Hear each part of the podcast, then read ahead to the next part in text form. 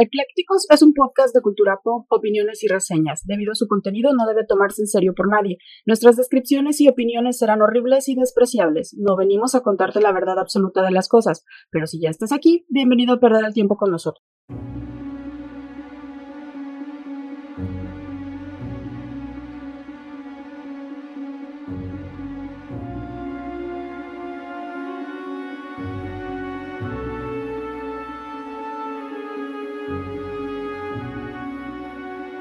Han pasado 84 años.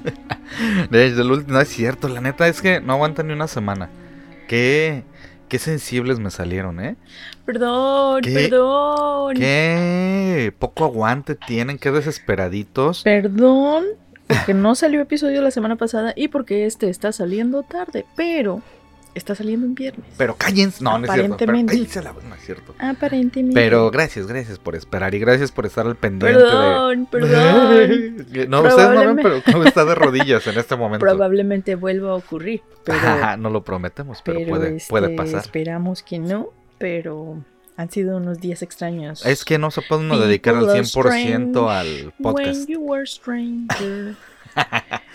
Pero después de estas breves y... eh, eh, ¿Sabes cómo sentí las disculpas? Como cuando salió esta Just Stop. A Ay, leer sus disculpas. y- Y pido disculpas porque de verdad lo siento y sé que estuvo mal, pero realmente no lo... Así, güey.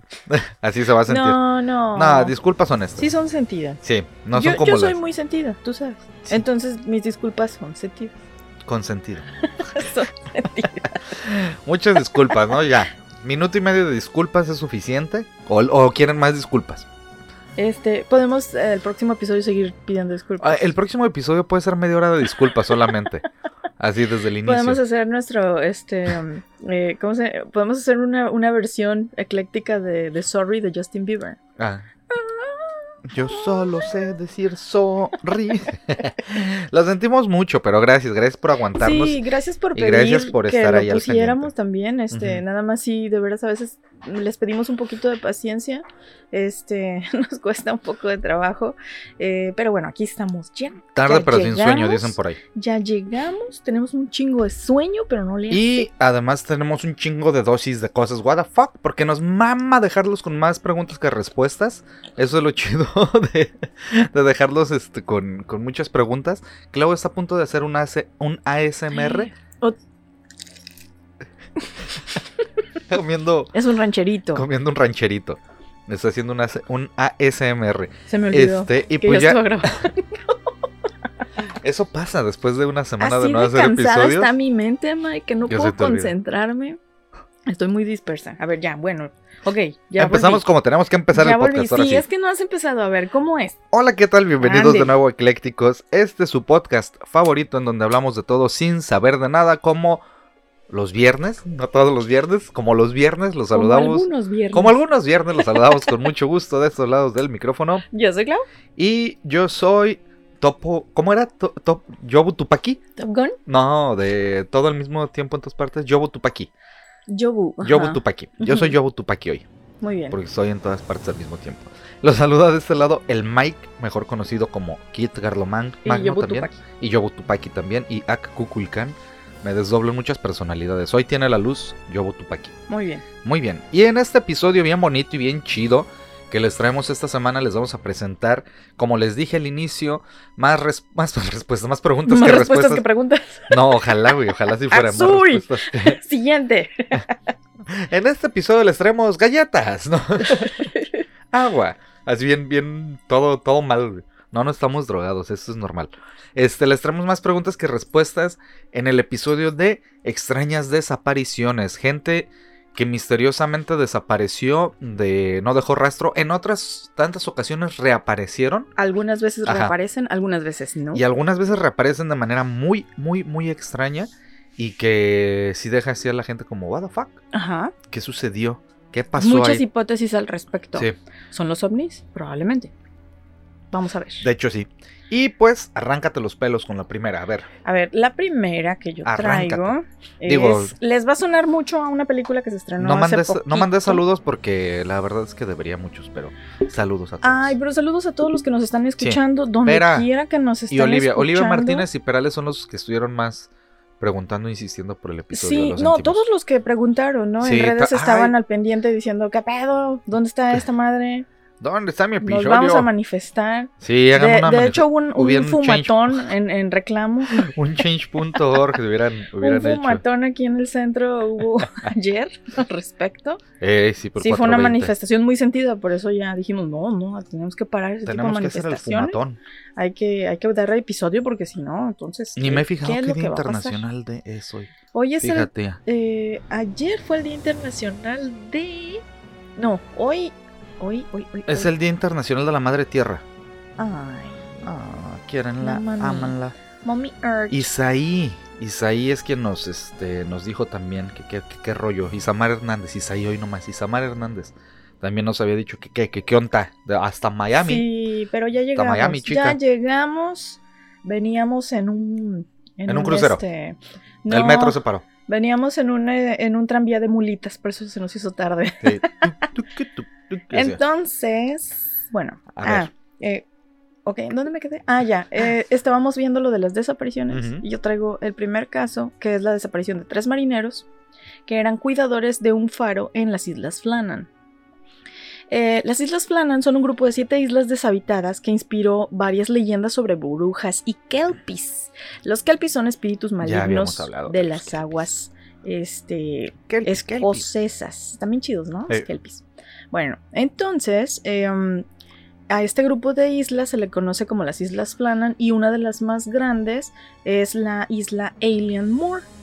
Eh, todas estas islas son conocidas también como los cazadores porque eh, las aguas son tan peligrosas que ha habido muchísimos naufragios. Entonces se dice que las islas son cazadoras de navíos. Este, en esta isla, la mayor de todas, que se llama Alien Moor, se instaló un mítico faro este, en 1900. Y desaparecieron Donald MacArthur, Thomas Marshall y James Ducat. Ellos fueron tres cuidadores del faro que llegaron para cumplir su trabajo, pero nunca volvieron a ser vistos después de, de su relevo. En los faros, yo no sé si sabes cómo funcionan, pero como están en islitas, se supone que las personas encargadas de estos tienen que asegurarse de que esté De que encendido el faro, ajá. de apagarlo en la mañana, eh, de estar eh, reportando cualquier situación o navío que vean, eh, etcétera, etcétera, ¿no? Y obviamente como es un, un trabajo muy aislado, muy solitario, este, hay personas que tienden a sufrir lo que se le llama la fiebre de la cabaña, que es como que te vuelves todo paranoico. Yo pensé que y- tendían a sufrir el secreto de la montaña. O, o se pueden quedar sin comida. Bueno, también. Ajá. Bueno, pero si les pasa eso, pues se la pasan chido, ¿no? Pues depende. Si te gusta, sí. Si no, no. No te lo pases chido. Bueno. Dependiendo de quién le pregunte. Entonces, eh, um, todo comenzó el 7 de diciembre de 1900 cuando Donald MacArthur, Thomas Marshall y James Ducat llegaron al faro de las Islas Flannan para comenzar su rotación de dos semanas como guardianes. O sea, eso que eran... Este, Ah, no era tanto, eran dos No, semanitas. eran dos semanas, ajá. Pero por lo mismo, para que no les fuera a dar este, la fiebre de la cabaña. Y aparte los mandaban en grupos pequeños para que también no estuvieran así como que hablando con las piedras y demás, ¿no? O sea, tuvieran ahí un poquito de socialización. Les dejaron un- unas cartitas de para que jugaran. Pokémon. Los acompañó además el eh, superintendente de faros de aquellos años, Robert Moorhead, quien se aseguró de que todo estuviera en buenas condiciones, o sea, que tuvieran provisiones, maderita, ponchitos, todo lo que fueran a necesitar. También habría mantenido... Netflix y chill. No, no creo que llegue la señal. Bueno, en ese entonces no creo, ni existía. Eh, también había tenido una charla con James Ducat sobre las dificultades climáticas recurrentes en la isla, sobre todo la niebla. El faro era vigilado regularmente desde tierra firme por medio de un telescopio, de modo que en caso de emergencia los hombres podían hacer señales para pedir ayuda. Pero el sistema no era confiable ni funcionaba bien todo el tiempo debido a la densa niebla. O sea, había ocasiones en las que era imposible poder observar el faro. Según las últimas visualizaciones realizadas por el telescopio, fueron entre el 7 y el 12 de diciembre. Y el 15 de diciembre el lugar fue divisado por un barco que pasaba cerca de la isla. Sin embargo, la tripulación observó que la luz no brillaba como debía ser en el faro. Y dijeron, eh, y dieron, perdón, la primera alarma a las autoridades, así de, güey, ya pasó algo. El O sea, faro no está Hubo funcionando. pedo Repito. en el faro. A pesar de esta anomalía por el mal tiempo, el barco SS Esperus, que debía trasladar el relevo a los tres cuidadores del faro, tuvo que demorar su viaje hasta el 21 de diciembre.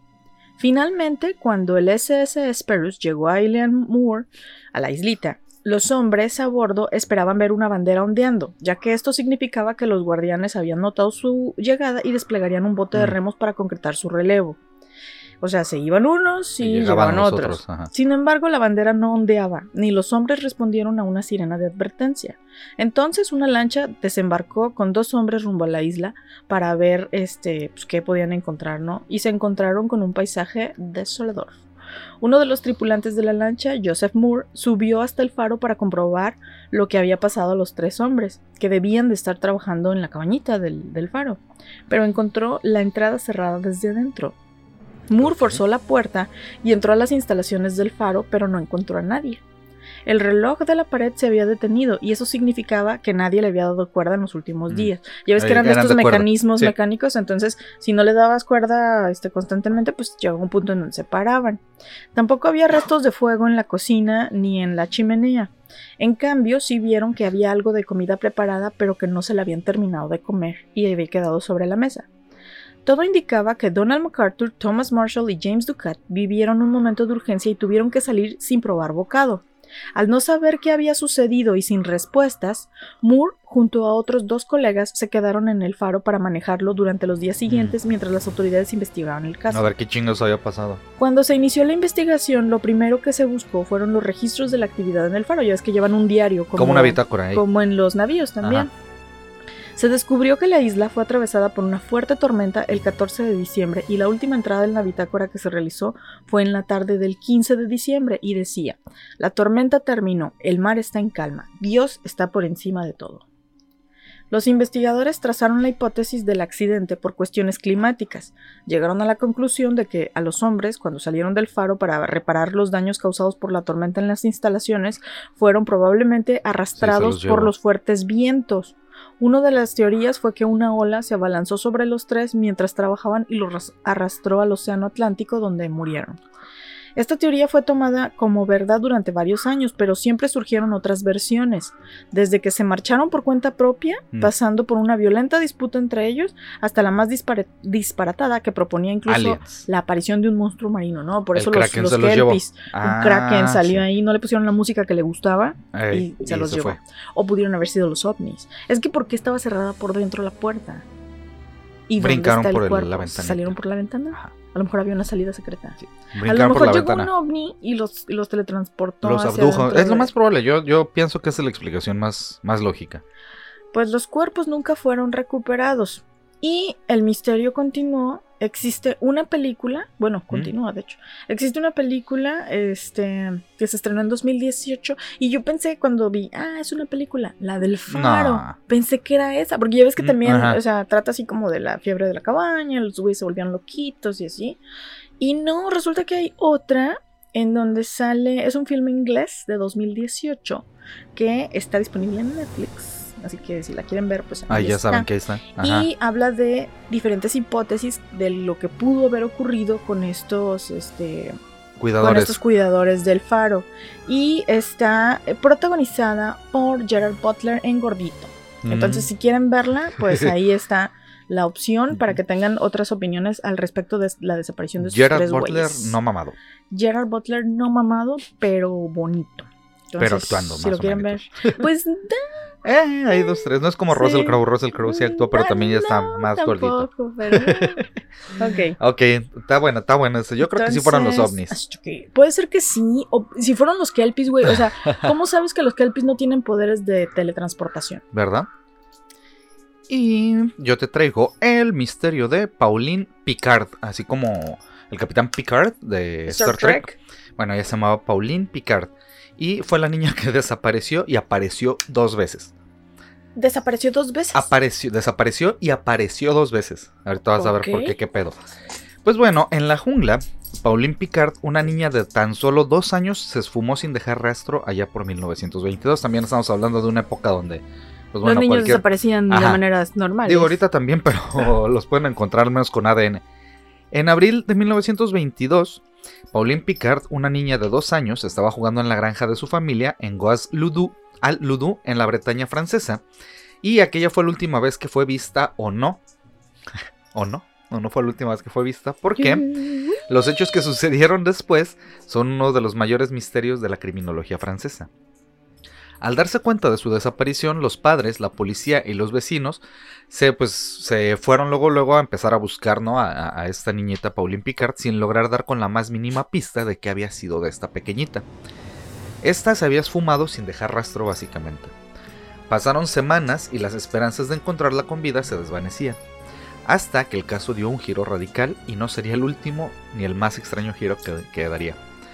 Una niña que encajaba con la descripción de Pauline apareció en Cherburgo, una localidad de la costa del Canal de la Mancha a 400 kilómetros por carretera del lugar en el que había desaparecido Pauline.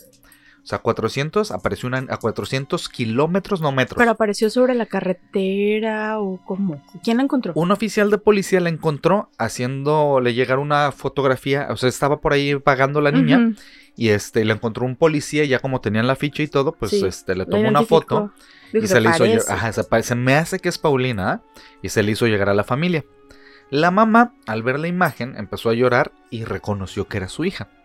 Se subieron al tren y fueron a recogerla. De camino a casa se dieron cuenta de que la niña no parecía reconocer a sus padres. ¿Te acuerdas que hay- es como Ah, el de... Como este. eh, hay un caso de una película de Angelina donde sale Angelina Jolie. Ajá, el que sí, sustituto se ajá, llama. sí, es su hijo. No, este no es mi hijo. Sí, Ajá. cállese, es su hijo.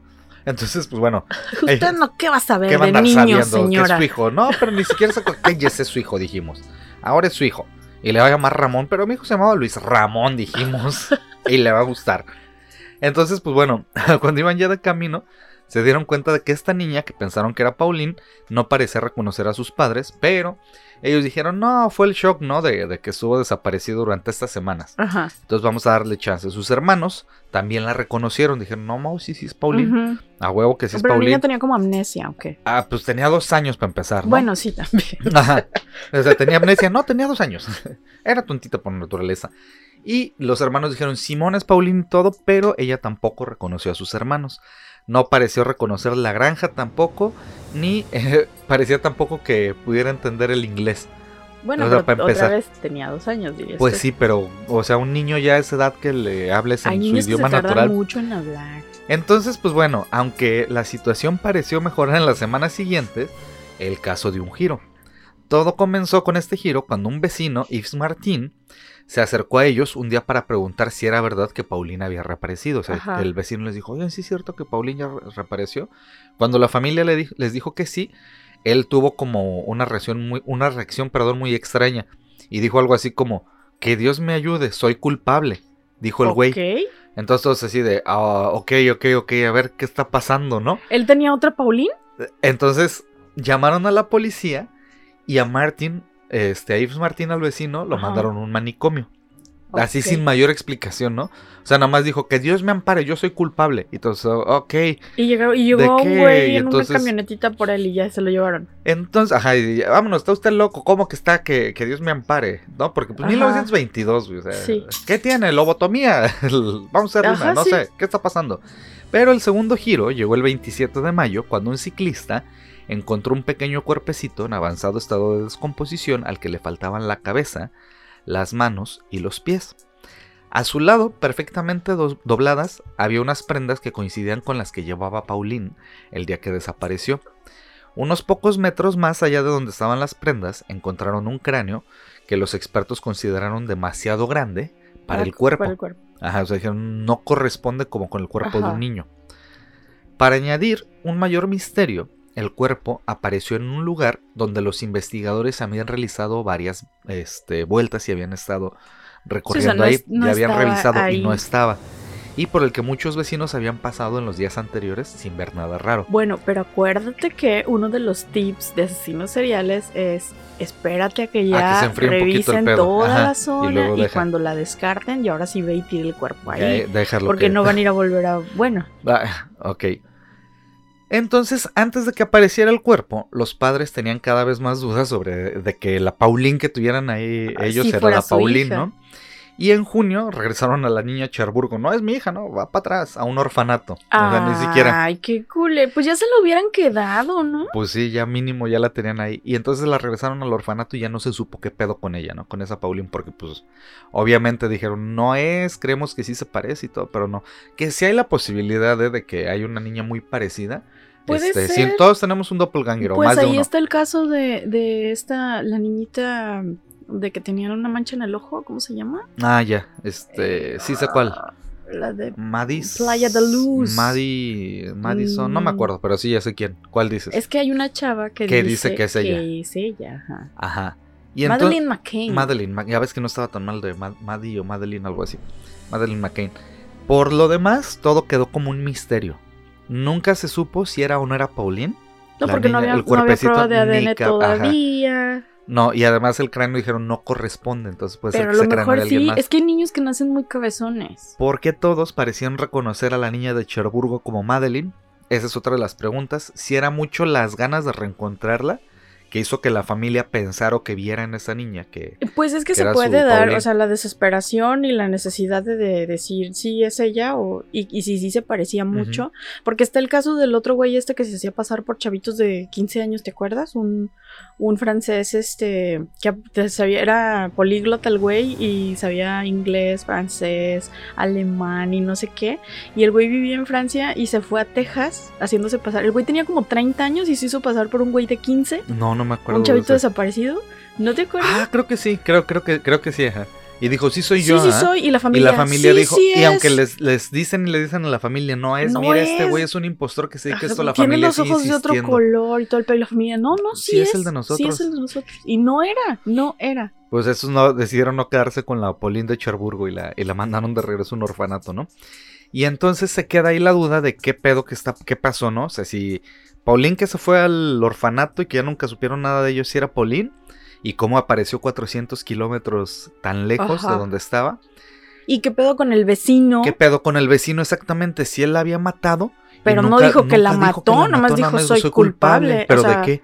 A lo mejor Ajá. la tenía en su casa. Nadie revisó su casa. A lo mejor No, estaba en el sótano la niña nada. poniéndose crema. Y entonces el güey se quedó ahí en el manicomio, pero nunca, nunca se supo, este, más de qué, qué chingados pasó en realidad con Pauline. O sea, realmente sí era su ropita la que estaba ahí junto al cuerpo, el cuerpo era Bueno, del pero tamaño. la ropa es circunstancial, o sea, Ajá, no. pero junto a un cuerpo del tamaño y nada más lo único que no correspondía era la cabeza y no hallaron nunca los pies ni las manos de, del cuerpecito que estaba ahí a un lado. Y la otra es, ¿por qué el cadáver pudo aparecer en un lugar donde todos antes habían este, pasado días antes? Ya te ¿no? dije por qué. Sí, sí, por huellas. No, porque, porque lo pusieron después. Pero está raro, ¿no? El, el pedo Sí. de cómo... Y quién sabe, pues nunca van a saber. Ya en 1922 Pero yo creo hay- ya todos deben de estar muertos hasta muchísimos ahorita. casos, te sorprendería la cantidad Eh. de casos que existen de, de ese tipo. niños que, o sea, la mamá se voltea tantito y, ah, ¿dónde está mi chiquillo? Y ya no está. Digo, en muchos casos son así secuestradores o, o este depredadores que están ahí nada más esperando que las mamás se volteen. Este, pero, pero sí, sí hay muchísimos casos y también casos extraños.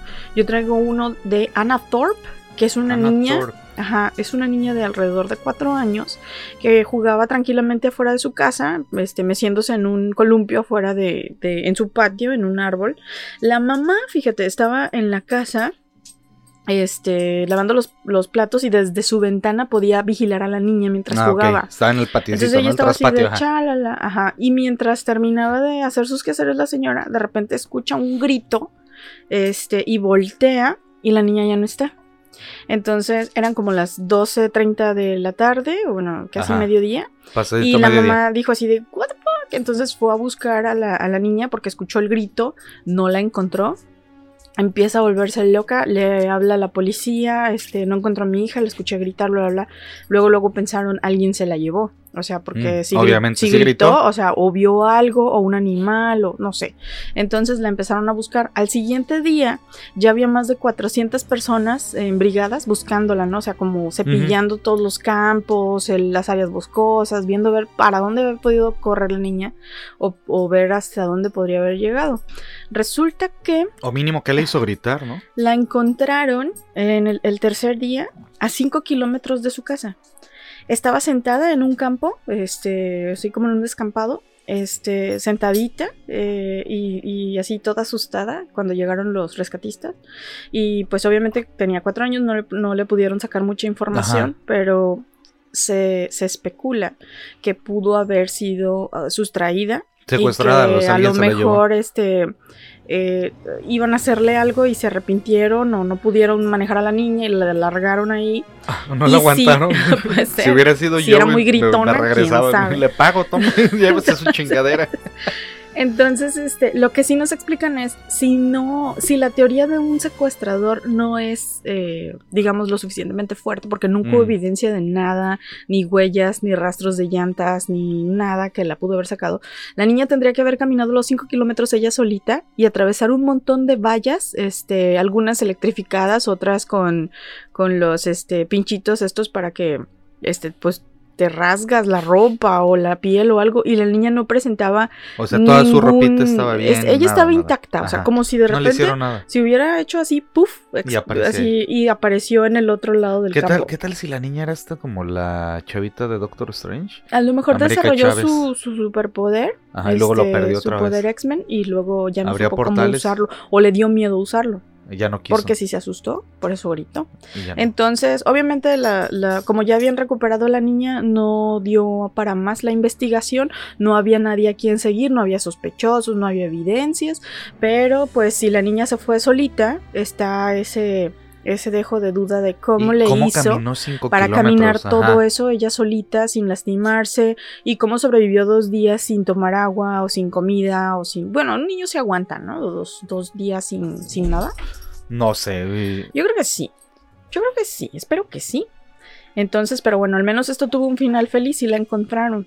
Por, otro, por otra parte, está este otro caso también cortito de un niño de dos años, o sea, todavía más chiquito, este, en Richmond.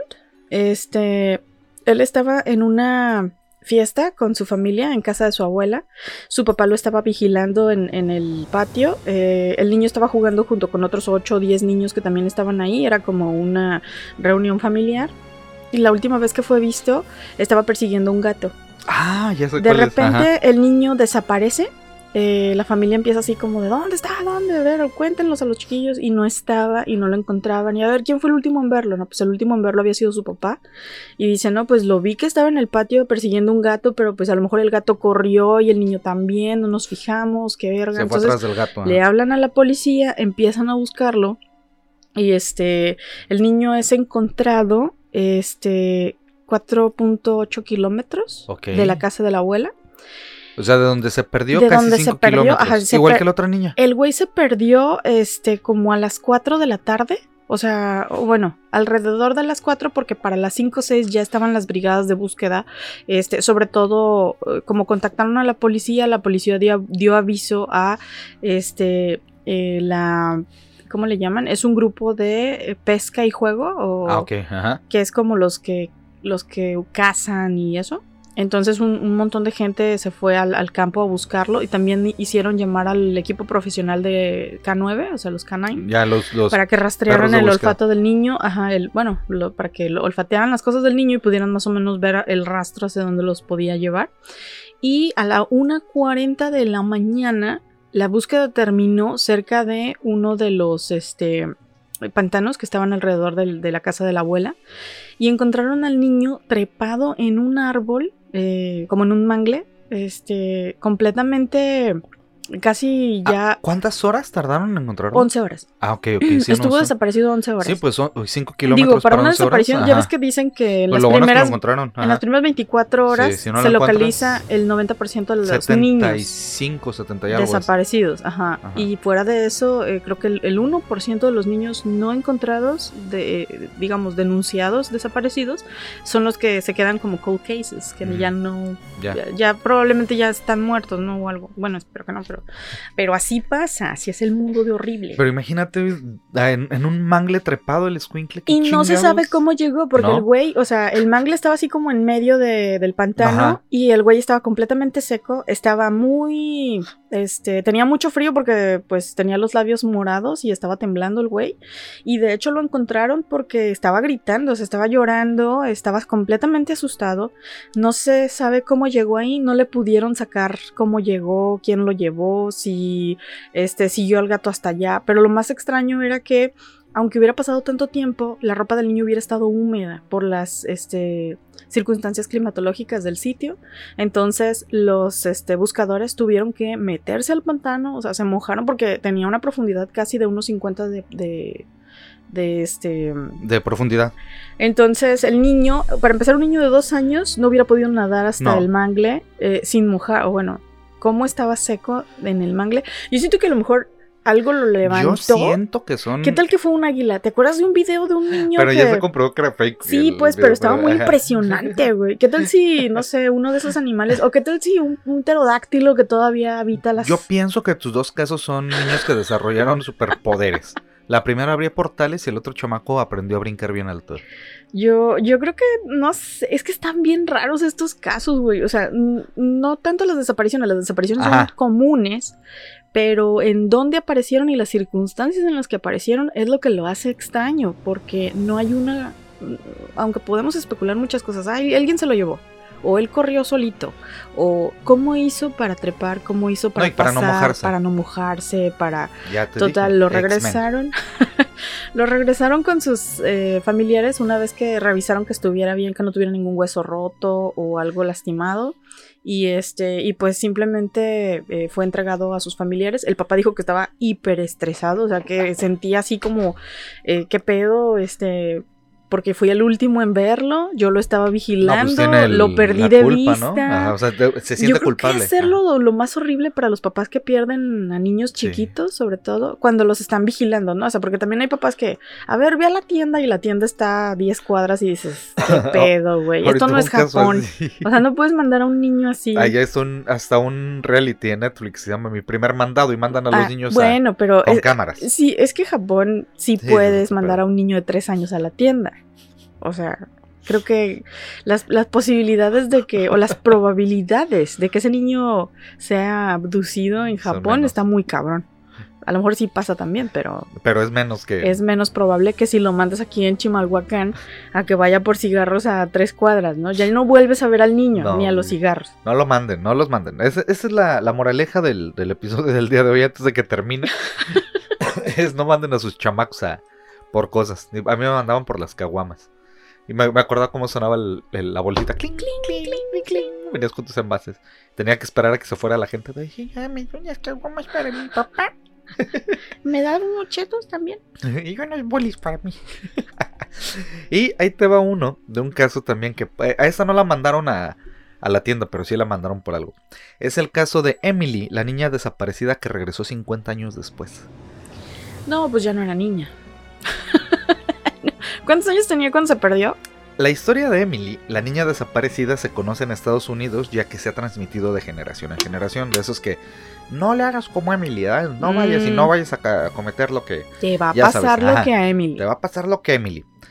Bueno, pues uno hace ciertas preguntas con este caso, porque si es un mito que se hizo popular con el tiempo o lo que realmente sucedió. Pero esto fue en 1905. Eh, una familia que vivía en Alabama, compuesta por dos padres y la hija, que era Emily. No. Como era de costumbre en esa época, se dice que los padres de Emily, la niña de 5 años, la mandaron a que recogiera unas vallitas. Por eso digo, no la mandaron por las caguamas, pero la mandaron a recoger unas vallas. Ok. En el bosque, ahí cercano de su Ahí casita. en el bosque. Ahí cercano de su casa. Güey, es lo que me encanta en Estados Unidos, en los suburbios, tú puedes tener Vete un bosque, bosque, en la, afuera de tu casa. ¿Sí Sin o no? pedos, ajá. O sea, ay mamá, voy a jugar al bosque y es afuera de su casa. Y acuérdense que en el bosque de la China la chinita se perdió. Aquí se perdió Emily. y ella fue por vallitas. Ajá, porque iban a hacer de postre una tarta, ¿no? Entonces, este, la niña, pues ob- obviamente obedeció y se llevó. eh, te, te estás imaginando todo el cuadro. Se llevó su canastita Ay, para como recoger. caperucita. y se fue a recoger sus vallitas y otras frutitas, ¿no? Como tardó demasiado en regresar, empezó a preocuparle a los padres. Ellos, sus amigos y algunos vecinos empezaron a dar la alarma y a tratar de buscarla.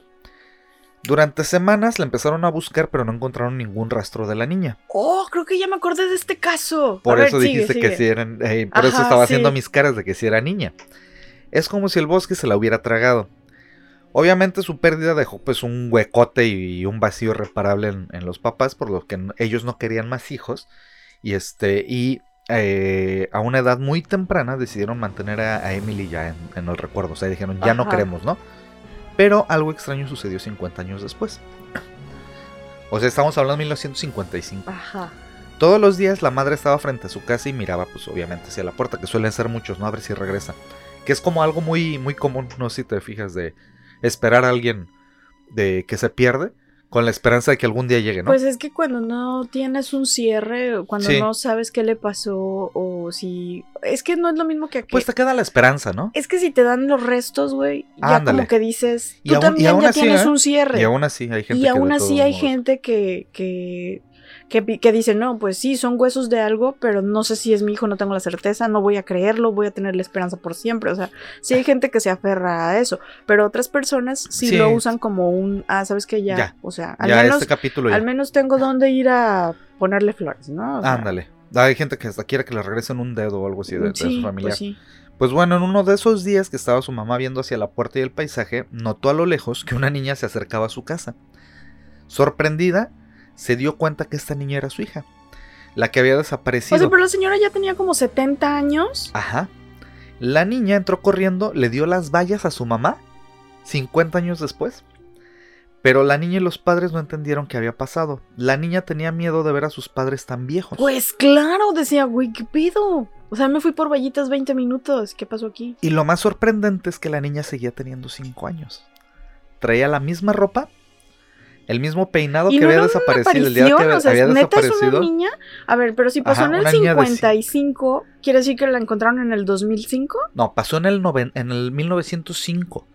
Ah, 1905. Y ella regresó En el 50 años después, en el 55. 55. Ajá. Los padres comenzaron a hacerle preguntas a la niña, como muy personales, que solamente Emily podría responder, ya que dudaron de que realmente fuera Sí. su hija, ¿no, Emily? Porque pues, alguien nos está haciendo una broma, Sí. qué pedo, ¿no? Una niña que, que se hizo pasar y sabía qué, qué pasó y dijo, ya encontré casa. O a lo mejor la niña era vampiro y por eso no envejeció. Era como Claudia de, Sí, la entrevista de con el la vampiro. entrevista con el vampiro. Entonces Emily les Hashtag contestó todo correctamente. Hashtag es con Claudia. Todo les contestaba correctamente Emily. O sea, todas las preguntas que le hacían les decía indicar que era Emily, ¿no? Para ella solo habían pasado unos minutos. Pero de hecho habían pasado 50 años, algo que ni ella ni sus padres podían entender. Güey, pero es real. Güey, es que esto se oye como cuando hablamos de los esqueletos que- que, aterrizaron en un Ajá, avión. Es que es igual, o sea, este no se sabe si es mito o qué, tan, qué tanta realidad tiene. O sea, se ha perdido tanto en el, en el pedo Sí, oral. porque fue muy. Ajá, Ajá. se ha perdido tanto en el, en el bagaje oral que ya no se sabe qué tanto es mito, qué tanto es realidad. Este, eh, obviamente los padres notificaron a las autoridades cuando Emily estaba desaparecida y 50 años después cuando regresó la policía no creyó la versión de los Pues padres. no. Güey, es que entre- eh, encuentran la lógica en eso. O sea, no. Por esta razón, pues la policía pensó que todo era un fraude ¿Y, y, si aún era así la niña? los padres confirmaron que era su hija, la misma niña que había desaparecido. Ella conocía detalles de la familia que solo Emily podía conocer y no solamente se veía igual, después de que las personas informaron sobre la apariencia de las niñas, comenzaron a teorizar. Obviamente, o sea, todos los vecinos y demás Sí. dijeron, sí es Emily, o sea, toda la gente que, la que, que ¿Que la seguía viva y conoció? que la conoció a los cinco años, corroboró que era Emily, ¿no?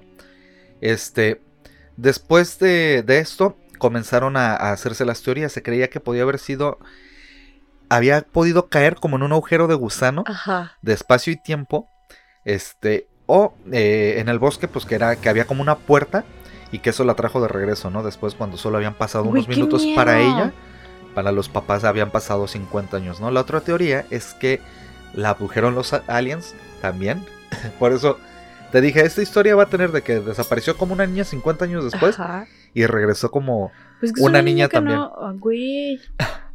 Y este, entonces la otra es un secuestro, una abducción alien, lo que confirmaría la que no la encontraron en ningún lugar del bosque y por qué se veía igual cuando regresó, ¿no? También se cree que en realidad no fue la niña que, que regresó, es otra teoría más chaira, ¿no? Sino su alma que ciertamente nunca Yo entendió que murió en el bosque, Por eso te dije, no era un fantasma. o sea, sí era una niña viva. pero pues era una niña que se manifestaba muy corpóreamente, ¿no? Hay fantasmas muy corpóreos, man.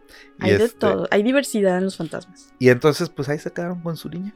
Todo el tiempo. ¿Y creció vivió- la- y después creció. la niña? Ajá, y pues ya sus papás estaban muy Pero, viejitos. o sea, si la niña tenía 5 años en el 55, quiere decir que en el 80, pues ya En tenía. el Para el 85, 25 años. Pues ya había, ya había ADN, ¿no? 30 Bueno, en los años. 90 fue el ADN, pero de maneras, el- si ah, fue en si el tenía, 89, creo, si no me si equivoco. tenía ya. 40, en- eh, ya cuando había Ajá. ADN, ¿por qué no le hicieron prueba de ADN? Por eso te digo que, ay, no es que se oye como de esos relatos que hacen los periódicos para llamar la atención. Eh, Es que se queda ahí en la duda de que si existe o no existe ese, ese relato. Pero después te traigo una que sí existe. A ver. Alguien que desapareció. Esta es la historia de una muchacha estadounidense que desapareció 20 años y regresó también a casa 20 años después. Pero, ¿y niña? Ella vez? no, ya no niña. Ah, Esa sí es real. 20 años, 10 meses y 2 semanas después, para ser exactos, después de que su hija desapareciera, Cynthia Hag estaba dentro de la casa que se negó a abandonar, o sea, la mamá de esta muchachita, esperando que su hija regresara, cuando su teléfono comenzó a sonar. Su otra hija estaba en la línea diciendo que acababa de recibir un mensaje inesperado en Facebook. Era el sábado 26 de abril de 1997, cuando Cynthia trabajaba como cajera en un supermercado local, es la mamá. Esa mañana, Crystal, que era su hija, la que desapareció, tomó un poco de leche y cereal y se acercó a su madre. La madre le dijo, quédate en casa hoy. Recuerda Cynthia que eso le pidió a su hija. Ella no la volvió a ver en 21 años. Durante las primeras horas después de que Cynthia regresó a casa y descubrió que Crystal se había ido, llamó a sus amigos, familiares, a cualquiera, a cualquier persona que pudiera saber dónde estaba Crystal. Antes se puso en contacto con la, con la policía, perdón, y pues obviamente por su cabeza pasaban diferentes posibilidades, ¿no? Si la secuestraron, si ella se había escapado. Este, ella trataba de no admitirlo, pero con el paso del tiempo dijo, pues ya mi hija se murió, ¿no? Después de 20 Ujú. años. A partir de ese entonces buscó a Crystal en, pues, en cada persona que veía, ¿no? Ya sabes que se aparece a Crystal, ¿no? Ajá. Entonces ella tiene cabello castaño y se acercaba y decía, "Ah, a lo mejor es Crystal, ¿no? Entonces un día que estaba caminando ella por, eh, por una calle en Baltimore, en la parte trasera de un taxi, pensó que la había visto afuera de uno de los clubes en la acera, pero cuando corrió la niña ya se había ido. En otra ocasión, ahí estaba otra vez en la parte trasera de un autobús alejándose, quién sabe a dónde, a esa misma muchachita. ¿no? Dice Cintia, la mamá, ella siempre llevaba una gorra de béisbol. Obviamente, pues esta pista no era como que muy suficiente para encontrarla porque la gorra te la quitas en cualquier rato, ¿no? No es Sí, o como sea, si no es tenía un como una tatuaje. marca de nacimiento Ajá. así de. Es- ay, ella tiene siempre una te- mancha en forma. de Ella siempre estrella". tenía un lunar, ¿no? O sea, una- siempre usaba una gorra de béisbol. pues, Güey, no. se la quite y ya, ¿no? No es así como que, que este, que pueda ser una pista fiable. El 29 de abril del 97, Crystal Hag no regresaba. En agosto del 99 continuaba la investigación. Para el 3 de mayo del 2006, el caso de Crystal todavía estaba abierto. Para septiembre del 2010, dijo la policía, se han agotado todos los esfuerzos para localizarla Ajá. desde el 97 a 2010. La madre Crystal recuerda que en esos años pues fueron muy diferentes. Ella dijo que apenas se llevaba bien con sus hermanos. Dijo que se escabulló, este, perdón, Crystal es la hija. Dijo que se escabulla, escabullía, perdón, regularmente y expresó que no era la niña feliz que su madre decía o que su madre recordaba. O sea, hay dos versiones, ¿no? Su mamá dice, no, era una niña súper feliz y aquí no le faltaba nada y tenemos todo, mientras Crystal dice, no, yo no era feliz ni mucho menos. De hecho, dice Crystal que ella era tan miserable y tan temerosa que el único plan que tenía sentido para ella era escapar de su casa. Cuando tenía nueve años, recordó que un vecino comenzó a agredirla sexualmente y durante los siguientes años sucedió tan a menudo que parecía casi normal. Nunca se lo contó a nadie, pero cuando se convirtió en un adolescente se dio cuenta de que no había nada normal en lo que su vecino le estaba haciendo, obviamente, ¿no? Para entonces el abuso había durado tanto tiempo que dijo que había empezado a pensar que su madre tenía que haberlo sabido, o sea, que su madre se, dio- se debió de haber dado cuenta Ay, pero si ella no le dijo. si no le dijo exactamente. O sea, Esas también son no palabras le de puedes echar toda la culpa a la mamá. No, o sea, claro. sí, claro. O sea, digo, también no, fue tu culpa, ni, ni fue culpa de, de, Pero, pues le hubieras dicho. de Crystal, ajá. Entonces dice, bueno, mi madre debió de haber sospechado de que este me estaban abusando, ¿no? Su madre este dijo que pues esto era ridículo porque qué madre se haría eso de, de- de hacerse güey, Pues ¿no? sí hay mamás. Sí, pues, sí hay los de hay. todo, ¿no? Pero, pues, eh. Y bueno, pues en el 97, después de que tomó su lechito y su cereal de la tienda de comestibles, ese sábado de 1997, Crystal no se quedó en casa como su mamá le había pedido. Pues Ella- sí se fugó. Sí, ella fue a pasar un tiempo con sus amigos durante horas y sabía que su madre pronto iba a regresar a casa y que este, pues ya no iba a estar en el trabajo y que se iba a volver loca, ¿no? Por lo que decidió, decidió perdón, quedarse fuera incluso más tiempo y luego eran las 12 a- am y dijo ya no voy a volver. Ajá. Subió un autobús a Nueva York. Recuerda haber caminado por las calles de la ciudad al amanecer y ver matrículas de, de, pues de Nueva York, de la ciudad de la Estatua de la Libertad. Dice que no tenía nada, nada, nada, nada, pero que recuerda que sintió un poco de miedo. Las primeras noches durmió en la calle hasta que llegó a Upper Manhattan, donde le presentó al mundo una nueva persona, Crystal Saunders. Así se hizo llamar, ya no sé. Dijo, ya no soy Crystal Ajá. Eh, una mujer de 23 años, aunque no recuerda por qué eligió ese nombre, aunque ella tenía 15, cuando se fue dijo que a todos les dijo que tenía 23 y que sí parecía. Ay, y se veía así. Que se veía más grande de, su edad. Pronto ella empezó a limpiar casas y apartamentos viviendo en un vecindario dominicano. Embarazada de su primer hijo y por un hombre que, vivía ahí y con una licencia de conducir falsa, más tarde dijo adquirió una tarjeta de, de, Medicard. Bueno, es que pudo haber sido in vitro, ¿no sabes? A lo mejor. Ay, sí, Mike, sí. ¿Quién sabe si ya se fugó? Este, entonces le dieron su tarjeta de Medicard para que las mujeres embarazadas en la ciudad de Nueva York este, pues, eh, relativamente las obtienen fácilmente, ¿no? Y esa es una identificación oficial ya. Ah, ok. Aunque ella tenía una licencia falsa, al darle ya su Medicard. Ya, le reconocieron su identidad. Ajá. Y pudo hacer más trámites. Y, ya pudo hacer otras cosas. Y este, obviamente, pues su identidad al principio era fácil de recordar, de recordar, perdón, porque solo había cambiado pequeños detalles, el apellido, la edad este, te digo que era creíble porque se veía mucho más grande. Y de su familia, ella dijo a la gente, o le decía a la gente que no tenía familia y que no insistieran en el tema, ¿no? Y porque ella les decía, no es cosa rara no tener una familia. Hay mucha gente que decía, no, En Estados Unidos es muy común. Y aparte también se deslindan muy rápido de las familias y a veces ya ni los vuelven a ver. Sí, ya se quedan ahí. Y con el tiempo, Crystal adquirió fluidez en el español. O sea, pues como estaba en un barrio dominicano, un barrio dominicano, este, dio a luz a cuatro hijos. Ay. Empezó a meterse más en la comunidad dominicana e incluso adoptó este, a nuevos parientes, personas a las que se refirió como abuelo, abuela, prima en redes sociales y pensó no tengo que recordar más, dijo hasta ahí, es mi nueva familia. Y el 24 de enero del 2014, fecha en que cumplió 31 años, publicó una imagen en Instagram donde tenía un pastel de cumpleaños y decía feliz 40 para hijo, aunque tenía 31, ¿no? Este, eh, un, un güey que se llama Lowery, que es del Centro Nacional de Niños Desaparecidos, dijo, esto ya lo hemos visto antes, ¿no? Algunos de estos niños no quieren ser encontrados y asumen nuevas identidades. Sobre todo cuando son adolescentes, este, es cuando empiezan a fugarse por su propia cuenta. También eso hace que muchos este, departamentos de policía en Estados Unidos no quieran darle seguimiento a estas desapariciones porque piensan que se van por su cuenta propia. Así es.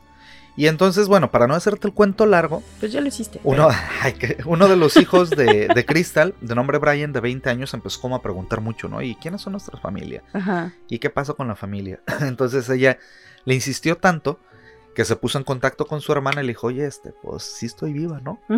Y vivo acá.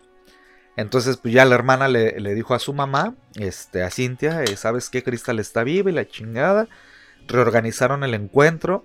Ella regresó a Baltimore este, a ver a su mamá, obviamente ya adulta y con, con cuatro hijos. Su mamá empezó a decir, ah, es que es irreconocible, yo dejé una niña y ahora regreso una señora casada y con hijos. Y este, y empezó a tratarla como una niña y le pedía duerme en mi cama conmigo. ¡Ay, qué creepy! Ajá. Por eso se fue, señora. Entonces, pues ya, de hecho, este, le pidió que vivieran con ella y todo, y Cristal no aguantó, y a las dos semanas dijo, vámonos. Muy chido, qué bueno que te vi, mamá, y otra vez y todo pero vámonos, ¿no? Y de hecho que hablaba más español que otra cosa, ¿no? Este, la, la, sí, pues ya era otra persona. Era otra persona totalmente diferente. Entonces, este, y cada una ve el, eh, la perspectiva del reencuentro y de, cómo eran las cosas en la infancia de diferente manera. ¿Qué es lo que pasa con muchas chavas que son secuestradas o de esas que las tienen así como esclavas sexuales y luego las liberan y las regresan a su familia y les cuesta mucho trabajo reincorporarse? Volver a reincorporarse. Sí, porque todos son extraños. Ajá o siguieron con sus vidas y ellas no, ellas quedaron como atrapadas en el tiempo. Y, en este caso, pues el de Cintia que volvió 20 años después, este Crystal, perdón, que volvió 20 años después, pues fue por voluntad propia que se fue. Pero también hay gente que desaparece así por gusto. O bueno, Ajá, pero ella fue. Es que en Estados Unidos lo puedes hacer. O sea, no hay. No hay y, más este en. Me acuerdo mucho de Mad Men. Yo, en, este, este cuate que. Eh, ¿Cómo se llamaba? Absorbió la personalidad de otra pero persona. ¿Cuál era su nombre de.? Ay, no me acuerdo ahorita. El personaje principal. Ajá, el personaje principal que hace John Hamm.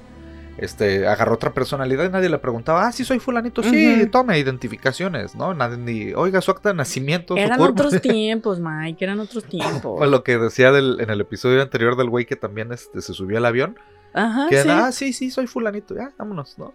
Nadie te preguntaba. Pues el mira, está el caso también de este Randathul Yana. Ah, Randathul Yana. Ah. Es una niña, de la India. mm, no, pues como de Ah. Sri Lanka o por Ah, ok, ahí. Es que esto pasó, déjate cuento. Ah, a ver. Esto pasó durante el tsunami de Navidad, ¿te Oh, acuerdas de, Ya, de que incluso está la película esta de lo eh, imposible, lo ¿no? imposible, ajá, Ajá. bueno, el- De bebé la Tom Holland. niñita, ajá, la niñita, este, Ratul Yana tenía cuatro años cuando ocurrió el tsunami. Yo le voy a decir Ratatouille. No le digas Ratatouille. Suena más bonito. Bueno, dile Yana, Yana, Ratatouille ya. Yana. Entonces, este, pues obviamente, a. Mapachecuni.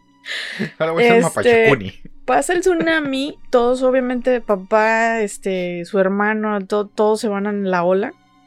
Y este, los papás sobreviven y obviamente empiezan a buscar a sus hijos, los dan por muertos porque pues ya había pasado un montón de tiempo y dijeron, no manches, la niña tenía cuatro, el hermano tenía como siete. Eh, ya se lo Y llevó la dijeron, ola. no, pues ya, ya fueron, ¿no? Entonces, Luego hacemos este, otra ya. no, este, empezaron a hacer este averiguaciones y, y porque uno de los tíos de esta niña andaba en una islita de pescadores por ahí cerca, bueno, ni tan cerca, estaba como a 100 kilómetros la, la islita. Entonces, este, dijeron que él había visto a una, a una muchacha, pues ya, ya tenía 14, o sea, pasaron 10 años, ajá. del tsunami. Y el tío vio a una chava que se parecía un poquito a su sobrina desaparecida de cuatro, ¿no? Pero dijo, pues, pues no sé, no, no Ajá. tengo la certeza, Ni pero, cómo comprobarlo. pero se parece. Entonces fue y le dijo a los papás y los papás pues viajaron y todo el pedo. Resulta que este, los niños fueron arrastrados por las olas y se aferraron a una tabla y pudieron flotar 100 kilómetros hasta que unos pescadores eh, los vieron flotando por ahí y los rescataron. Eh, uno de estos pescadores este, los cuidó por un año. Este, pero a ver, aquí me entran muchas dudas y ahorita te voy a decir por qué. Sí. El güey los cuidó un año, ¿no? Ajá. Después del año, dice, ok, eh, yo tengo otros hijos, o sea, tengo, Sí. tengo hijos. Ya lleguenle. Este, no puedo seguirme haciendo cargo de todos, pero voy a adoptar a la niña. Se quedó con Se Mapachecuni. quedó con la niña. Y al niño, pues, lo dieron a un orfanato u otra familia, no sé. ¿verdad? Las decisiones que Pues, tomaron. Los separaron. pues, sí. es que dijo, no puedo No puedo seguir. con todos. a- Ajá, o sea, no Sí, puedo sí. mantenerlos a todos, pero puedo mantener a mis hijos y a esta niña. Porque a lo mejor era la chiquita y comía menos, no sé. Está más Entonces, bonito.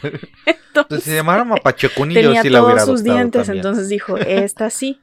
Entonces el niño, quién sabe dónde quedó. ese huevo no Por ahí, trabajar. por ahí lo dieron en adopción. La puedo y mandar por este, vallas. el, el güey le dejó a la niña a su mamá. Entonces la niña empezó a llamar abuela a, esta señora, ¿no? Y la, la señora dijo, no, pues sí, la cuidamos, ni pedo, ya la adoptaste. Entonces la empezó a cuidar y todo el pedo. Y cuando los papás eh, biológicos llegaron, este, obviamente pidieron pruebas de ADN y todo el pedo y resultó que sí era su hija. Entonces, este, pues ya, ay, bien contentos y la fregada. Y entonces quieren llevar de regreso a la niña y dicen, no, pero ¿sabes qué? O sea, se nos hace muy culero llevárnosla y esta señora la ha cuidado por 10 años, ¿no? Entonces, este, véngase con nosotros, señora. Ah, ok, ok. Entonces, este, sí, dijeron, no, o sea, Ah, ella la reconoce a usted como su abuela y nosotros la reconocemos y aparte la queremos un chingo porque cuidó a nuestra hija 10 años. Entonces, este, le dijeron, no, sí, véngase para acá y acá le hacemos un cuartito y entonces se regresan con todo y la y la abuela y la hija y todo el desmadre y ahorita están buscando al hijo que Ajá. anda perdido porque ahorita Al ya que debe de tener orfanato. 17 años Por ahí. Ajá, que dicen que como, ya ves que es una, hay muchas islitas por ahí, o sea, más allá de lo que Pero está entonces, en el continente. mm, si era Mapachecuni Sí, era Mapachecuni. y ya ves, te quedaste con Mapachecuni. No, pues tú insistes, te, te sigo la corriente. Entonces, si era Mapachecuni, se llevaron a la abuela de Mapachecuni, que Sí. no era su abuela. Ujú. Sí, porque la mamá dijo, yo sé lo que se siente que te quiten a un hijo. Entonces yo no quiero que esta señora de este, es que sufra lo mismo. me hiciste que me acordara de... De son Mapachecuni. ah, no, aparte de Mapachecuni. Que son casos muy distintos, pero el del chavito aquí en México, al que se llevaron cuando era un el de bebé, Guadalajara. que, es- que secuestraron cuando era bebé de un hospital Sí, y que luego lo encontraron ya grande y, y él toda su vida le decía mamá y papá a su familia porque pensó que eran.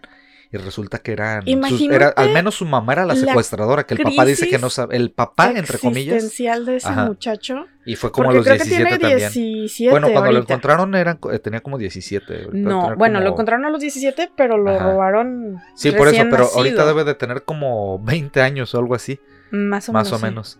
Entre 19, Sí, 20 y él, años por ahí. Continúa en contacto con este su papá, bueno, el que él El que él pensaba que era su reconoce papá. como su papá. Ajá. El, el- te digo, el esposo de su secuestradora. Y es que está bien cabrón, porque ¿cómo te adaptas a una familia en la que naciste pero nunca te criaste? No los conoces, son extraños para ti. No, y, y la, la verdadera familia nunca dejó. Esa me hiciste que me Nunca recordara que es muy similar, pero no es lo mismo. O sea, similar en que ya había hecho toda una vida.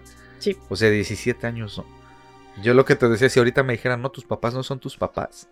Yo diría, no digas mamadas, Mary Sí, Jane, no, Me está muy chingo a cabrón, mi güey, está muy cabrón. O sea, me parezco tanto que no podrían decir no es, pero sí me haré una prueba de. No, no es cierto. Pero sí me haría una prueba. pues, ¿qué tal? ¿Quién sabe, no? Y por último, no sé si traes No, otro. échale. Eh, traigo el caso de la sospechosa desaparición de Agatha Christie. La Agatha señora de los Christie. libros. La- Güey, Que Es que ya sé cómo apareció esa señora y fue así de no mames. cállate, no spoilees, por favor. No, no, no. La fría noche del 3 de diciembre de Lo hubiera 1926, Agatha Christie Sonidos, sonidos para que, sea- que estén como en, en le dio... radionovela. No, ya. Ojalá haya caballos. Estás arruinando mi historia, Mike. bueno, el 3 de diciembre de 1926, Relámpago. Güey, yo le estoy poniendo ambiente a tu historia, es una radionovela. estás arruinando mi historia ya. Ya no la voy a contar si sigues haciendo tus cosas. Son ruidos ambientales. No. Agatha Christie le dio un beso de buenas noches a su hija Rosalind de 7 años, tomó el bolso y pisó el acelerador de su amado carro Mm. Morris Coley. Se alejó de su casa que compartía con su esposo el coronel Archibald Christie en Inglaterra y desapareció. Agatha Christie era Ahí va saliendo en su carro Agatha Christie. Adiós, Agatha Christie. ¡Cállate! Tienes que aceptar que fue chido porque ¿Por no fue planeado. así? bueno, este, Agatha Christie era escritora y sus libros eran de temática de eh, novela de Misterio suspenso, misterio, este, Ajá. ajá. novela policíaca. Ajá. Entonces, eh, su desaparición dio muchas teorías. Por ejemplo, una era de que, como estaba trabajando en su libro, que iba a salir apenas, decían que era una estrategia de marketing. E- Era escritora de método. Era como, Ajá. como, no, ¿sabes qué? Vamos a hacer que suene un montón el- que la autora ajá. está desaparecida Y porque va a sacar para el lanzar libro el libro. Que por cierto, ahorita que dijiste precisamente de que es de misterio, Sí. Un juego de los noventas de mesa era por eso quién mató a la tía Agatha. Era por Agatha Oh, Christie. ¿Es por eso? Mm, nunca lo jugué. Siempre No. me dieron ganas. Ajá, sí, yo también nunca lo nunca jugué. lo jugué. Nunca lo tuve. Ni yo. Yo quería el de trampa ratón, ese me gustaba. Ay, no, a mí me Sí. un montón de chingaderitas. Es- y me eso. gustaba eso de trampa ratón, nunca lo tuve. Bueno, este misterio de su desapari- desaparición este, duró 11 días. Nadie supo en dónde estaba, solamente dejó tres cartas. Bueno, ahorita voy a llegar a eso. Pero incluso dos de los escritores policiales más famosos de Gran Bretaña, uno de ellos Sir Arthur Conan Doyle, que es el El autor, de, Sherlock Holmes. de Sherlock Holmes, y Dorothy L. Sayre, autora de la serie de Lord Peter Wimsley, este, empezaron a buscarla. O sea, promovieron Digo, pues sus ajá, a influencias. Para decir, a ver, este, esta compa está desaparecida porque pues era dentro del, del círculo literario de Son escritores, los, ajá. de los Dijeron, no, escritores, no, ajá. no, a ver, algo está pasando. Onta. Quizá nosotros podemos ser los que siguen. No, no es cierto. Entonces empezaron a buscarla. Este, Christie, Agatha Christie, mantuvo el misterio como si fuera un personaje de sus novelas. Ni siquiera se refirió al hecho del auto en su autobiografía, una vez que apareció. La única vez que dijo algo fue en 1928 en una entrevista que le concedió a The Daily Mail donde aseguró y dijo, había estado conduciendo frente a una cantera el 3 de diciembre de 1926 cuando me vino a la mente la idea de entrar en ella. Sin embargo, como mi hija estaba conmigo en el auto, descarté la idea de inmediato. O sea, como que iba manejando y dijo, ah, eso me llamó la atención. Pero traigo a mi chiquilla, entonces no la voy a poner en riesgo, luego vengo a explorar esta cantera, ¿no? Pero, pero está interesante. Ajá. Entonces, esa noche dice que se sintió terriblemente miserable. Sentía que no podía seguir más, salió de casa en estado de gran tensión nerviosa con la intención de hacer algo desesperado. Cuando llegué a un punto en el camino que pensé que estaba cerca de la cantera, saqué el auto del camino cuesta abajo y dejé el volante, este, dejé el volante y dejé correr el auto. El coche golpeó algo con una sacudida y se detuvo de repente. Fui lanzada contra el volante y mi cabeza golpeó algo. Hasta ese momento yo era la señora Christie. En el invierno de 1926, Agatha tenía 36 años. Había perdido a su madre y descubierto recientemente que su marido, el coronel Archibald Christie, tenía una relación paralela con su amante Nancy Neal. Entonces, pasaron un montón de cosas, ¿no? Ok, tuvo, como. Se le muere la mamá. Ajá. La escritora estaba bajo muchísima presión y entró en un episodio de lo que hoy se describiría como una depresión. Sí. Reportó olvidos, eh, llanto, insomnio, incapacidad para hacer frente a la vida normal, y su estado mental se volvió tan malo que consideró el suicidio. Agatha Marie Clarissa Christie, de 36 años de edad, 1,70 de estatura, pelo rojo con algunas canas, tez blanca y complexión delgada, vestía falda gris, jersey verde, chaqueta de punto gris y gris oscuro y un pequeño sombrero de terciopelo. Mm.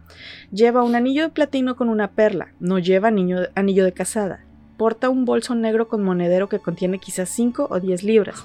Salió de su casa a dar vuelta en coche a las 9.45 de la noche del viernes tras alegar que iba solo a dar una vuelta. Describía el aviso que se envió a las comisarías en toda Inglaterra. Y es que este aviso lo publicaron en los periódicos. de búsqueda de todo, ¿no? sí, o sea, era así como decía. si han visto a esta doña, eh, a lo mejor puede andar desorientada o golpeada o algo le pasó, la estamos buscando. O sea, ese era el aviso así de si la reconocen, trae esto.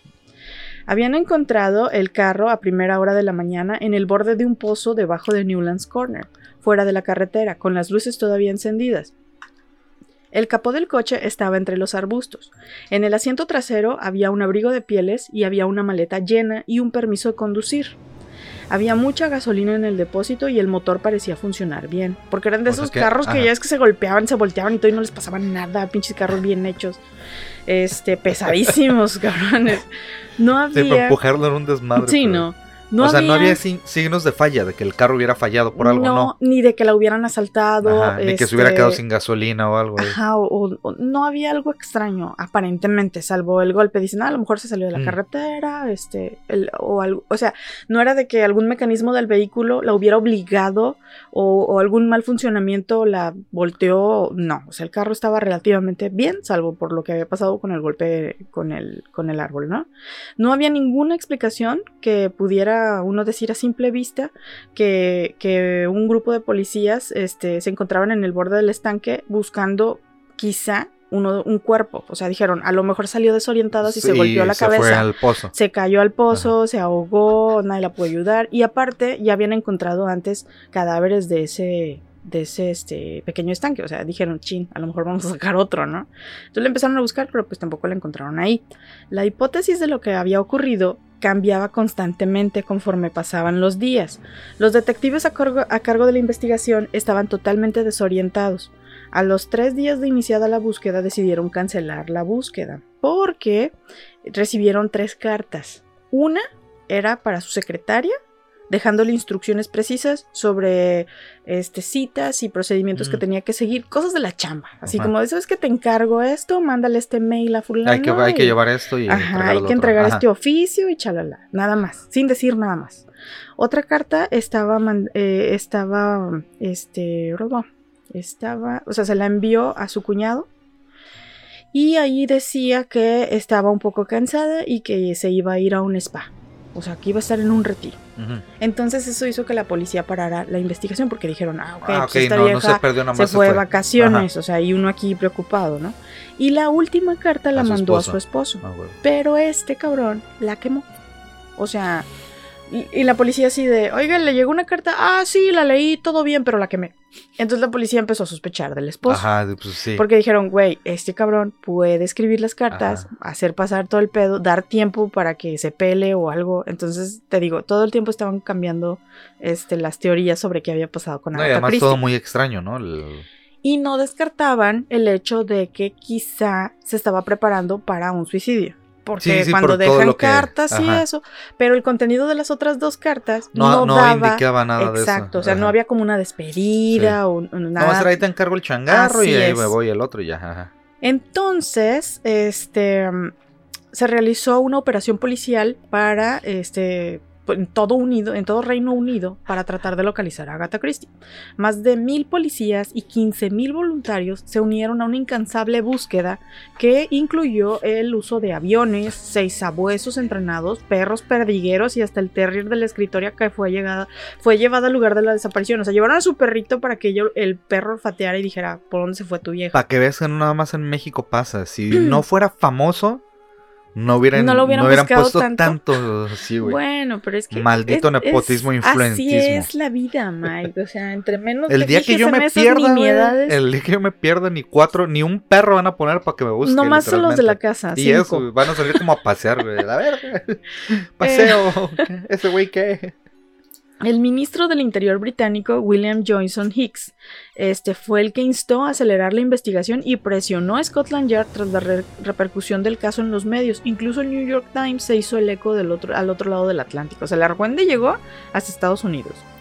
Las especulaciones de los medios no descartaron que pudiera tratarse de un truco publicitario o una estrategia publicitaria para Ajá. promocionar su nuevo libro, lo que te decía. La teoría no resultaba alocada, ya que la mañana del sábado del 11 de diciembre, el Telegraph anunció la publicación de la serie de Asesinato en el campo de golf, que era el, el nuevo libro de Agatha, y, la, y decía, la obra de Agatha Christie, la novelista desaparecida. A huevo. Así de, ¡ay! Es lo que está de moda. No, y además, si, si es como cuando un artista se muere. Que suben los precios de Ajá, todos sus sí, discos o sus valen obras más o lo que sea. La foto de Agatha estaba en carteles, revistas, este, portadas de los diarios más importantes, incluso Sir Arthur Conan Doyle, conocido por... eh, Sherlock Holmes. y además porque era un entusiasma del ocultismo, contactó con mediums para usar poderes paranormales para resolver el misterio. Tú lo juzgas, yo no lo No, güey, juzgo. pues lo usaron en, en el Yo lo 90 hubiera para hecho. buscar a, a Mario Ruiz Macié. Así es. Ajá, Entonces, ahí ¿por qué estaba la no? A ver, la policía no sabe ni dónde está. Vamos viendo qué dice la medium. Este, incluso pidió prestados unos guantes de Agatha, este, para llevárselos a la medium con la esperanza de que le diera respuestas. Por su parte, Dorothy Sayer visitó el lugar de la desaparición para buscar posibles pistas que la policía quizá hubieran pasado por alto. Pese a todos los esfuerzos, Agatha Christie no aparecía.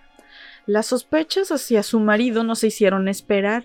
Peor aún cuando Archie Christie, expiloto de la Primera Guerra Mundial, no tenía explicación alguna para Ajá. justificar por qué había quemado la carta, que le había dejado a Agatha. Nomás porque si no quería basura. Entonces, preocupado y con el temor de que su infidelidad fuera revelada por los periódicos, Archie dio una entrevista al Daily Mail con la esperanza de desviar la, la atención y que ésta pudiera recaer en su amante Nancy Neal. Mi esposa, dijo, había discutido la posibilidad de desaparecer a voluntad. Planeaba una desaparición y había estado, y había estado rondando la idea por su mente, probablemente con el propósito de su trabajo. Personalmente siento que eso es lo que sucedió. O sea, él, le, apostaba a que fue voluntaria y se fue y se escondió. Ante la sugerencia de una discusión de pareja, respondió tajante. Es absolutamente falso sugerir que hubo algo de algún tipo de pelea o riña entre mi esposa y yo el viernes por la noche. Detesto e encarecidamente introducir cualquier chisme en este asunto. Cuando la sospecha del amante cobró notoriedad, la imagen de Archie se cubrió de un manto de duda, porque tenía un motivo para desaparecerla.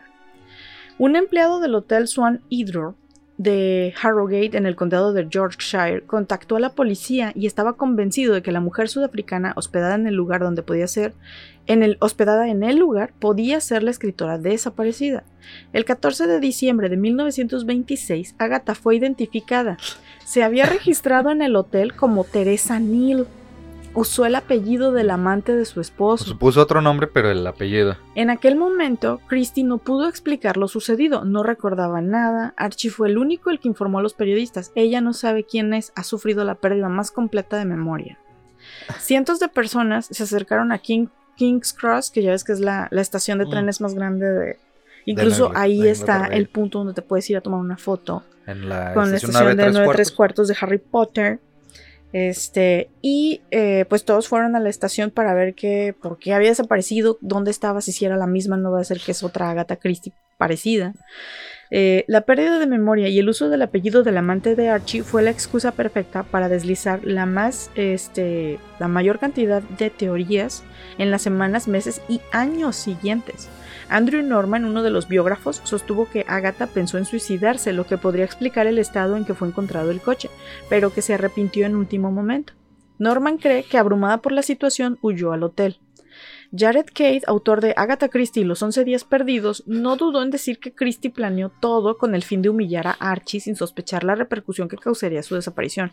O sea, a lo mejor pensó, me voy a hacer güey unos días y a ver qué hace este cabrón. Y no se imaginó y los que 11 i- días perdidos. que iba a andar por ahí eh, este güey de, de este Sir Arthur Conan Doyle contactando a mediums y que iba a haber 100 mil policías buscándola. O sea, como que dijo, wow, that escalate quickly. Esta...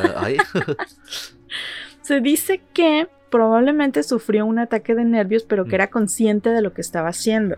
En una nota publicada de The Guardian, la, la historiadora Lucy Worsley considera que la reacción de Agatha fue provocada por un raro estado psicológico causado por un trauma emocional. Trae un chingo de estrés, la neta. Entró en un estado de fuga ajá. en el que eh, los pacientes pierden el sentido de sí mismos mientras experimentan amnesia Sí. y emprenden viajes a lugares inesperados. La muerte de su madre y la confesión de Archie de que tenía un amante llevó a Agatha, como años después des- describió, este, la llevó al principio de una crisis nerviosa. Y, y no la culpo, No, no, honestamente. no, no, güey, la entiendo. O sea, si lo hizo, pues, o sea, a lo mejor dijo, Ajá. le dio un beso de buenas noches a su hija y dijo, Fuck voy, voy por, shit, voy por cigarros Ajá. y fuck this shit I'm out, güey. O sea, no, ahí nos vemos. La desaparición de la Agatha, te escritora. entendemos tanto. Es, es como Britney Pelona, güey. Es, Siento es el equivalente. empatía Ajá. por Agatha Christie en Agatha, te este momento. O sea, no tienes idea, Mike. Ya, no tienes ¿cómo, idea. cómo uno a, lo- a la adolescencia juzgaba a Britney Pelona? No, Britney Pelona. Ajá, te dejen a Britney en paz. O Dejen sea, a Britney Pelona en paz. Ahora entendemos por qué. Agatha igual, Agatha Pelona. Agatha Pelona. Entonces, este, la desaparición de la escritora, aún hoy en día, este, genera muchísimo debate. Por un lado, están quienes aseguran que experimentó una fuga disociativa, Sí. que también ha pasado con otros casos. ¿Te Sí. acuerdas el güey que desapareció 11 años y, una sobrina lo encontró y le dijo, tú eres mi tío y ella? Y el güey, no, no. ni te conozco. Ah, el güey en, en una competencia de tiro con arco, ¿verdad? Ajá, y sí era su este tío". Y le dijo. "A no, ver, no, yo por- no te topo, hija. Nomás por curiosidad, señor, que se parece mucho a mi tío perdido. Y si vamos con un este, especialista Ajá. a que nos haga una prueba de ADN, porque ya era como el 89, se me hace, y, y le dice, pues va. Y fue y se hizo la prueba de ADN. Y sí era, su tío, pero perdido. no se acordaba. Pero no se acordaba. Tenía ese pedo de la fuga disociativa. Pinche amnesia selectiva, ¿no? A Se dice que este estado de la fuga disociativa es un estado provocado por el trauma y el estrés en el que literalmente uno olvida quién es.